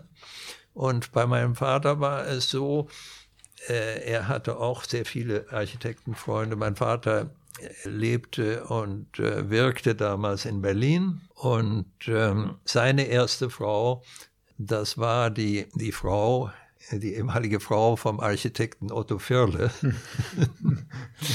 Und die, die beiden hatten sich laut der, der Erzählung meines Vaters, also Frau Firle und mein Vater hatten sich auf der Straße in Berlin kennengelernt. Und äh, irgendwie waren sie sehr angetan voneinander. und das hat dann dazu geführt, dass Frau Firle hat sich von ihrem Mann scheiden lassen, hat meinen Vater geheiratet. Aber das Merkwürdige da ist eigentlich jeder solcher Situation, wo ein Ehemann äh, erleben muss, dass ihm seine Frau von einem anderen Konkurrenten weggeschnappt wird, würde natürlich für den Rest seines Lebens diesen anderen Mann als Erbsfeind betrachten. Aber nicht so bei meinem Vater. Nein. Mein Vater war, war, ein sehr diplomatischer Mensch, aber er war von der Gesinnung her, er war sehr freundlich und äh, alle haben ihn immer als sehr sympathisch empfunden. Und das hat dann dazu geführt, dass diese beiden Männer oder eine seine Frau verloren hat und der andere eine Frau gefunden hat. Nicht? Die wurden die allerbesten Freunde. Und äh, das Ehepaar Firle hatte auch zwei Kinder, zwei Jungs. Und äh, das war natürlich äh, wunderbar. Das, was für die meisten Kinder eine Tragödie ist, natürlich, wenn sich die Eltern scheiden lassen. Plötzlich hatten diese Jungs zwei Väter weil die Eltern auch äh, fast täglich miteinander verkehrt. Die beiden Kinder, zwar wurde dann mein Vater der Stiefvater von den beiden Jungs, aber die wuchsen dann zum Teil im Heim meines Vaters auf und zum Teil im Heim ihres biologischen Vaters, mhm. nicht wahr? Und äh, das war natürlich alles sehr, sehr günstig. Und auf diese Weise ganz unabhängig voneinander, denn meine Eltern kannten sich ja damals noch nicht. Beide äh, bewegten sich in, äh, in, in Architektensphären. Mhm. Mein Vater in Berlin und äh, meine Mutter in Stockholm. Aber auf euren Stationen dann später, du mit deinen Eltern, da waren deine Halbgeschwister nicht dabei dann? Äh, ja, doch, äh, einer davon, meine, mhm. meine Halbschwester. Mhm. Das war natürlich äh, vor allem auf Seiten meiner Mutter war das sehr tragisch, hm. äh, weil meine Mutter, sie, sie war mit diesem äh, schwedischen Architekten verheiratet und, und sie hatte zwei damals noch sehr kleine Kinder. Naja, und dann äh, meine, meine Mutter zog dann zu meinem Vater, der damals in äh, Helsinki in Finnland lebte. Mein Vater war nämlich aus Deutschland emigriert er hielt es nicht mehr im äh, Naziregime, unter dem Naziregime aus. Er war ein, ein überzeugter äh, Antinazi. Er ist also wirklich offiziell aus Deutschland emigriert. Er musste sogar diese berüchtigte, ich weiß nicht, ob das allgemein bekannt ist, aber es, die Nazis hatten da so etwas Schlimmes erfunden, was äh, sie die Reichsfluchtsteuer bezeichnet hatten. Mhm. Die Nazis haben immer alle Mittel benutzt, um, um Geld in die Staats Kasse zu bringen. Und das war natürlich hm. eine Möglichkeit, auch reiche Juden konnten auf diese Weise Deutschland verlassen, in, indem sie diese Reichsfluchtsteuer bezahlt haben. Mhm. Aber das ging auch gewöhnliche Deutsche. Alle, die sozusagen Deutschland offiziell verließen, Ich habe immer noch den Brief meines Vaters, wo hm. er das den Behörden erklärt. Den Brief äh, beendet er mit der Aussage, hiermit melde ich mich von Deutschland ab. Er und seine Frau haben sich scheiden lassen hm. in Berlin, aber sind dann für den Rest des Lebens enge Freunde geblieben. Ja, wie, ja. wie kam das dann zum, zum Studium des Designs? Ach, ich spreche ja. das deswegen, ähm, ich komme natürlich jetzt auf die Hochschule für Gestaltung in Ulm zurück. Ja, ja. Und deine Entscheidung, wo du denn hingingst dann. Ja, das, hing, das hängt damit zusammen. Ähm, anfangs war ich äh, von der Idee äh, meiner Eltern äh, sehr begeistert, äh, äh, dass ich Architekt werden sollte. Habe mich auch schon als kleiner Junge sehr für Architektur interessiert und hatte da in meinem Vater einen sehr guten Lehrmeister. Als ich schon noch sehr klein war, hatte mir die Unterschiede von verschiedenen Gebäuden deutlich gemacht, hat mir von Stilarten erklärt und so weiter. Ich ich war schon, sagen wir schon, als sieben, achtjähriger war ich schon ein Experte, wenn es um Architekturstile ging. Was, was zum Beispiel von, von dem äh, meine Gleichaltrigen damals überhaupt keine Ahnung hatten und auch kein Interesse dafür. So. Und ich habe mich wirklich damit abgefunden, Architekt zu werden. Ich kann mich auch noch erinnern, man wurde ja von Erwachsenen immer, immer die Frage gestellt, ja, was willst du denn werden, wenn du groß wirst und so. Und da habe ich immer, natürlich immer geantwortet, ja, ich will Architekt werden. Aber es, es war so, ich habe mich schon von klein an für, für technische Dinge interessiert und äh, am meisten vor allem für Flugzeuge. Und das hängt natürlich damit zusammen, dass mein Vater ehemaliger Jagdpilot war. Er hat im, im Ersten Weltkrieg gedient als Kampfflieger. Er war anfangs in der Staffel von dem berühmten Roten Baron hm. an der Westfront. Er ist dann aber ziemlich bald an die sogenannte Osmanische Front hm. Bulgarien und in die Türkei versetzt worden, wo er auch gleich die Gelegenheit wahrnahm, sowohl Bulgarisch wie Türkisch fließend zu lernen. Man muss bedenken, das waren ja so junge Kerle damals, die meisten. Ich mein, mein Vater war noch nicht 19 Jahre alt. Äh, naja, mein Vater war aber auch sehr von Technik interessiert und natürlich von Flugzeugen und von fast allem, was mit moderner Technik zu tun hatte und hat, hat dann natürlich einen, einen sehr großen Einfluss auf mich gehabt. Ich teilte diese Interessen sehr bald mit meinem Vater und äh, vor allem Flugzeuge und dann kamen die Autos hinzu.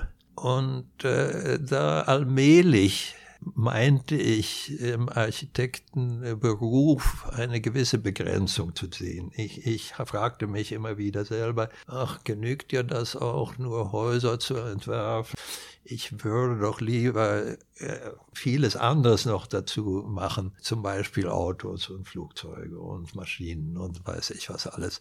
Und ähm, mit der Zeit fing ich auch an, das mit meinem Vater zu diskutieren. Und mein Vater sagte, ja, ich kann dich ja da sehr gut verstehen, aber es ist dann, ähm, wir haben das äh, immer wieder besprochen, aber es ist eigentlich nichts Konkretes dabei herausgekommen. Und ich blieb bei dem Gedanken, Architekt zu werden, bis eines Tages plötzlich mein Vater freudenstrahlend nach Hause kam mit einem Buch in der Hand und hat gesagt, Hans, ich habe hier ein Buch für dich mitgebracht. Da sollst du genau reinschauen und äh, wenn möglich sollst du das auch lesen. Und dieses Buch hatte den Titel Hässlichkeit verkauft sich schlecht. Der Verfasser war ein berühmter, vielleicht der berühmteste Industriedesigner der Welt damals, ein Amerikaner französischen Ursprunges der auf amerikanisch Raymond Louis hieß. Eigentlich hieß er Levy äh, mit seinem französischen Nachnamen, aber er hat ihn dann sehr bald amerikanisiert. Und dieses Buch, das hat mich so begeistert. Mhm. Ich habe sofort gesehen, ah, hier gibt es einen Beruf, da kann man alles Mögliche gestalten. Und Architektur nicht ausgeschlossen. Denn Raymond Louis hat vor allem einige sehr berühmte Kaufhäuser gemacht. Mhm wo er ganz neu gedacht hat. Hier in Stockholm haben wir zum Beispiel ein zu seiner Zeit sehr berühmtes Kaufhaus mitten in der Stadt, das heißt Olens. Und Olens war rein architektonisch sehr innovativ damals. Das war das erste Kaufhaus, das, das keine Glasfassaden hatte und keine überhaupt keine Fenster hatte. Mhm. Und so genau so ein Kaufhaus hatte Raymond Louis in den USA entworfen, mhm. weil er meinte, diese Flächen, die einem da zur Verfügung stehen im Inneren des Gebäudes, die sind viel zu wertvoll als man, dass man da Fenster einsetzen sollte. Das ist alles, alles Verkaufsflächen, meinte er. Und als diese schwedischen Architekten damals den Auftrag bekamen, dieses Olens äh, Kaufhaus zu machen, dann waren sie sehr von Raymond Lewis Ideen inspiriert, das fensterlose Kaufhaus. Naja, ähm, das war eine kleine äh, Abweichung nur. Das Buch, das habe ich so eingehend studiert und das hat mich so inspiriert und das war auch voll von Fotos und von Zeichnungen und alles Sachen, für die ich mich so leicht begeistern konnte. Da, da, waren Autos, da waren Lokomotiven, da waren Ozeandampfer, da waren Flugzeuge, da waren auch äh, Zigarettenpakete und Coca-Cola-Flaschen und äh, alles Mögliche von, von groß bis klein. Und plötzlich habe ich da eingesehen, das ist ja eigentlich genau das, von dem ich die ganze Zeit geträumt mhm. Und es hat nicht lange gedauert, da hatte ich meinen Entschluss gefasst, ich will Industriedesigner werden. Und das habe ich dann auch meinem Vater erklärt und er war natürlich sehr zufrieden, dass das Buch, was er mir geschenkt hat, dass das so eine großartige Wirkung auf mich gehabt hatte. Nicht? Der hatte überhaupt nichts dagegen, dass ich Industriedesigner werde. Das war damals ganz lustig. Da habe ich dann plötzlich auf diese übliche Frage, was willst du denn werden, habe ich dann plötzlich geantwortet, Industriedesigner. Kam immer die Gegenantwort, was sagtest du? Wie bitte? Und was ist das denn? Da musste ich immer erst erklären, denn damals wusste kein Mensch äh, nicht einmal, was ein Designer war, als ich Kind war. Ein, ein Industriedesigner überhaupt nicht zu reden. Mhm. Aber ich habe das noch als Erwachsener erleben müssen. Da kommt ja auch immer die Frage, ja, und was machst du und so? Mhm. Und ich sage Industriedesigner. Mhm. Und dann kommt die Antwort, aha, du bist so einer, der Industrien entwirft. Ja. nee, dachte ich, aber ich entwerfe das, was da hergestellt wird. Aber und du wurdest dann ausgebildet in? Äh, ja, unsere Familie äh, zog sehr oft um. Und hm. äh, das, das ist eine lange Geschichte, da will ich nicht äh, näher darauf eingehen, aber ähm, das hatte zur Folge, dass ich in verschiedenen Ländern aufwuchs und immer in die deutsche Schule gesteckt wurde, weil die deutschen Schulen damals als die besten galten. Und ähm, diese lange, meine lange Jugendzeit wurde damit mit einem mehrjährigen Aufenthalt in Rom abgeschlossen. Und in der deutschen Schule in Rom habe ich dann mein Abitur gemacht. Und nach dem Abitur sollte es ja dann äh, mit einem Designstudium weitergehen. Das hatte ich ja schon als 13-Jähriger entschlossen und dabei war es geblieben. Ich wollte Designer werden. Ich habe mich auch äh, selbstständig sehr viel mit Design beschäftigt, äh, auch während meiner Schulzeit. Ich habe immer wieder Entwürfe gemacht.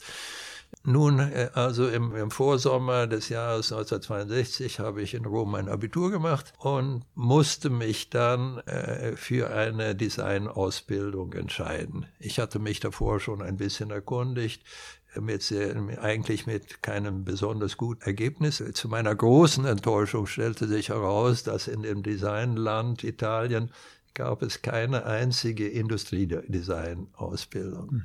Keine einzige, obwohl Italien damals den einen weltberühmten äh, Designer nach dem anderen lanciert hatte. Aber das waren alles Architekten, die sich dann äh, dem Design hingaben. Mhm. Aber die hatten alle Architektur studiert, die meisten in Mailand, auf der Technischen Hochschule in Mailand. Aber da ich mich da schon so entschieden von der Architektur abgewandt hatte, wollte ich dann nicht äh, plötzlich wieder äh, da zurückkehren und, und, Architektur studieren. Aber ich war sehr enttäuscht. Es gab aber damals, es gab eigentlich drei hervorragende Ausbildungsstellen in Europa für Design. Und ähm, eines war gerade die Kunstfachschule in Stockholm. Äh, sie war außerdem gerade in dem Jahr in ein ganz neues Gebäude eingezogen, was auch vorbildlich war und war auch äh, so vom Äußern her unheimlich beeindruckend, die Kunstfachschule in Stockholm. Und die Ausbildung war berühmt, galt als sehr hochqualitativ. Dann gab es in London eine sehr gute Industriedesign-Ausbildung. Das war das Royal College of Art in London. Hat mich auch gelockt. Und äh, die dritte Alternative, das war die Hochschule für Gestaltung in Ulm. Und das war in großem Ausmaß war die Hochschule für Gestaltung in Ulm, war sozusagen eine Wiederentstehung der berühmten Bauhausschule. Da lagen die Bauhausideen, waren der Grund für die Designausbildung dort. Aber man hat es dann doch einige Schritte weitergeführt. Und in Ulm hat man dann äh, sehr viel mehr das Schwergewicht auf Industriedesign gelegt und auf ähm, industrielle Massenherstellung. Äh, während äh, im ursprünglichen Bauhaus erst in Weimar, dann in Dessau und dann eine ganz kurze Periode in Berlin, da stand noch das Handwerkliche im Vordergrund. Aber äh, in Ulm, es waren ja auch einige Jahrzehnte inzwischen vergangen, äh, da hatte man eingesehen, Industriedesign, das geht um industrielle Massenherstellung, das ist eine Frage von Technik, das das ist eine Frage von Präzision, äh, das ist, das ist eine Frage von Ökonomie und so weiter. Das hat mich, Ulm hat mich sehr gelockt. Mhm. Aber ich hatte einen Freund damals, der, der auch der, der einige Jahre älter war als ich, aber mit dem ich schon als Kind gespielt hatte. Und er hatte auch die, die Ambition, Industriedesigner zu werden und ist dann in Ulm gelandet. Aber er hat sein Examen, hatte schon sein Examen gemacht, als ich erst mein Abitur hatte. Aber wir haben das immer wieder besprochen. Und äh, er hatte mir sehr viel über Ulm erzählt. Das war eine, eine Ausbildung, die mich sehr äh, zugesagt hat und mich gelockt hat. Aber dann kam plötzlich mein Freund, und sagte, du Hans, muss dir leider sagen, es ist, es ist vielleicht unter den heutigen Umständen keine gute Idee, in Ulm anzufangen zu studieren, denn die Zukunft der Schule steht sehr auf dem Spiel momentan. Man weiß nicht, ob die Schule vielleicht aufhören wird und es, es wird davon geredet und die Stimmung ist nicht sehr gut deshalb und äh, ich würde dir davon abraten, sagte er. Und ich habe natürlich auf ihn gehört und äh, sagen wir, der Gedanke, dass ich meine Studien mittendrin abbrechen müsste, weil plötzlich die Schule aufhörte, das hat mir natürlich nicht sehr zugesagt. Und dann war noch London und Stockholm übrig. Äh, und die Entscheidung für mich war eigentlich nicht sehr schwer. Denn als Schwede, der fast sein ganzes Leben lang im Ausland gelebt hatte, war ich sehr, sehr neugierig auf Schweden als Phänomen, als Nation, als Land, als politisches Experiment und so weiter. Hat mich alles sehr interessiert. Und dann nicht zuletzt war ich sehr von meinen schwedischen Gleichaltrigen interessiert, mit denen ich äh, einen engeren und längeren Kontakt immer wieder vermisst hatte mhm. in den vielen Auslandsjahren. Mhm. Also ich sehnte mich nach Stockholm. Die, ich ließ mir sofort eine Broschüre von der Kunstfachschule schicken nach Rom und äh, wo es dann genau angeführt, wie sagt man, äh, Ansuchungsbedingungen für die Schule. Ich hatte schon eine Menge Material, es war genau beschrieben, welches Material man da einreichen soll. Habe ich alles getan. Das habe ich alles noch zur Zeit meines Abiturs gemacht, kurz davor und kurz mhm. danach und habe das gerade noch zum allerletzten Einsendetermin ist das in Schweden angekommen. Und es hat nicht lange gedauert, aber bekam ich die Nachricht aus Stockholm, ich sei angenommen worden. Und ich habe mir nicht weiter dabei gedacht. Ich dachte, das ist doch ziemlich selbstverständlich. Erst als ich dann Ende August in Stockholm eintraf und äh, meine Mitstudenten zum ersten Mal traf und die fragten mich auch ein bisschen natürlich über meine, wo ich herkam und haben sie gesagt, ja, äh, wie oft hast du schon, äh, wie sagt man, äh, Aufnahme, Aufnahme, probiert. genau. Äh, ja, wieso sagte ich, einmal natürlich. Mhm. Was? Du hast nur einmal versucht, hier aufgenommen zu werden? Die meisten versuchen schon seit Jahren. Und, und da war ich natürlich äh, hm. außerordentlich erstaunt. Mhm. Ich war sofort angenommen worden. Mhm. Hans, du näherst dich deinem 80. Geburtstag nächstes Jahr. Und du hast einen großen Entschluss gefasst dazu, nämlich, dass du dein Lebenswerk damit krönen willst, dass du beschlossen hast, dein Vermögen in eine Stiftung einzubringen, mit dem Zweck, angehenden, begabten Industriedesigners mit einem Stipendium zu belohnen. Erzähl uns doch ein bisschen mehr darüber. Ja, genau so ist es. Leider muss ich auch sagen, gerade die Tatsache, dass ich nächstes Jahr 80 werde und äh, ich weiß ja rein statistisch, äh, werde ich nicht mehr so lange dabei sein. Ich habe schon äh, vor einigen Jahren begonnen, an so eine Lösung zu denken. Das hängt damit zusammen, dass ich eigentlich ganz alleine auf der Welt bin. Ich habe keine nahen äh, Angehörigen, ich habe keine Kinder, ich bin auch unverheiratet. Eigentlich bin ich ganz alleine, brauche äh, auf keine Erben Rücksicht zu nehmen. Aber ich habe ja Glück und Erfolg gehabt in meinem Leben. Ich habe mir auch leisten können, recht gut und aufwendig zu leben. Ich leiste mir den Luxus, drei Wohnsitze zu haben einen in Berlin, einen in Stockholm und einen in Südschweden, in Österlen äh, am Meer. Vor allem der Platz in äh, Österlen, was eigentlich das Sommerhaus unserer Familie war, anfangs, denn meine Eltern haben dieses Haus, ein ehemaliges Fischerhaus, aber alt zwar, das ist aus, aus dem 18. Jahrhundert, Mitte des 18. Jahrhunderts gebaut. Das haben meine Eltern schon 1947 äh, erworben und ab Sommer 48 habe ich eigentlich jeden Sommer meines Lebens dort verbracht. Also hänge ich sehr an diesem Ort.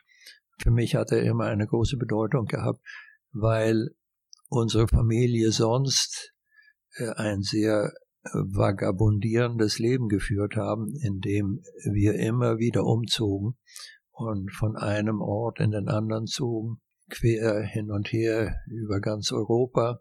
Und es waren also immer neue Wohnorte, immer neue Schulen, immer neue Freunde und Schulkameraden. Das Einzige, was in meinem Leben stets beständig war, das war das Haus, in Südschweden, in Schonen, in Wietemöller heißt äh, der Ort, das ist ein ehemaliges kleines Fischerdorf. Und dieses Haus dort, äh, das habe ich dann äh, nach dem Tod meiner Eltern übernommen und habe das Jahr für Jahr verändert. Ich habe es ausgebaut, ich habe Zubauten gemacht in so großer Umfassung, dass meine Eltern das, ihr Haus wahrscheinlich heute nicht mehr wiedererkennen würden. Aber so wie man in das Haus reinkommt, sieht man sofort, das ist ein uraltes Haus. Das hat noch die originalen Dachbalken aus dem 18. Jahrhundert. Es hat noch den originalen Steinboden aus der Zeit.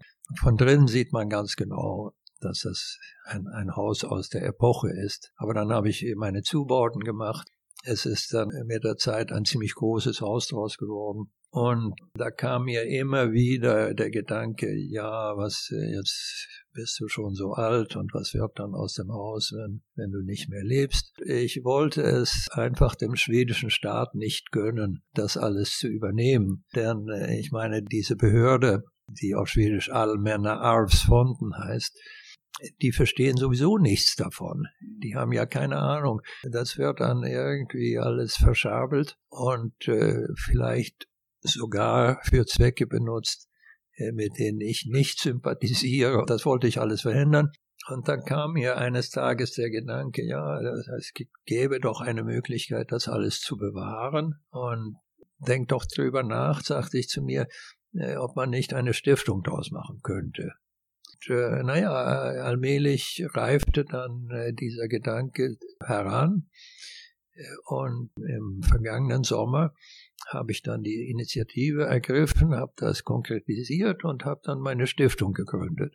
Die Stiftung hat zwei Zwecke. Die Stiftung als solches ist auch dem Namen nach eine Industriedesign Stiftung. Sie trägt meinen Namen, Sie heißt Hans-Erich Stiftung für Industriedesign.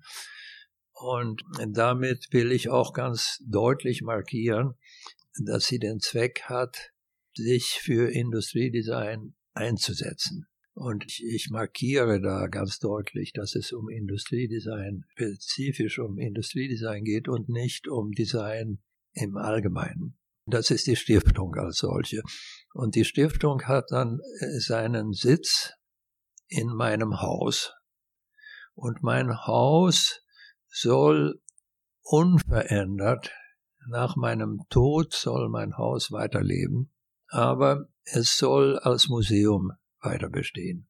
Und wie sagt man in den Regeln für meine Stiftung, habe ich dann äh, reingeschrieben, dass das Haus in Zukunft nach meinem Tod soll das total unberührt bleiben. Ich bin sogar so weit gegangen, dass ich verboten habe, dass da überhaupt jemand wohnt, nicht einmal übernachtet. Es soll alles so bleiben, wie das Haus dasteht nach meinem Tod.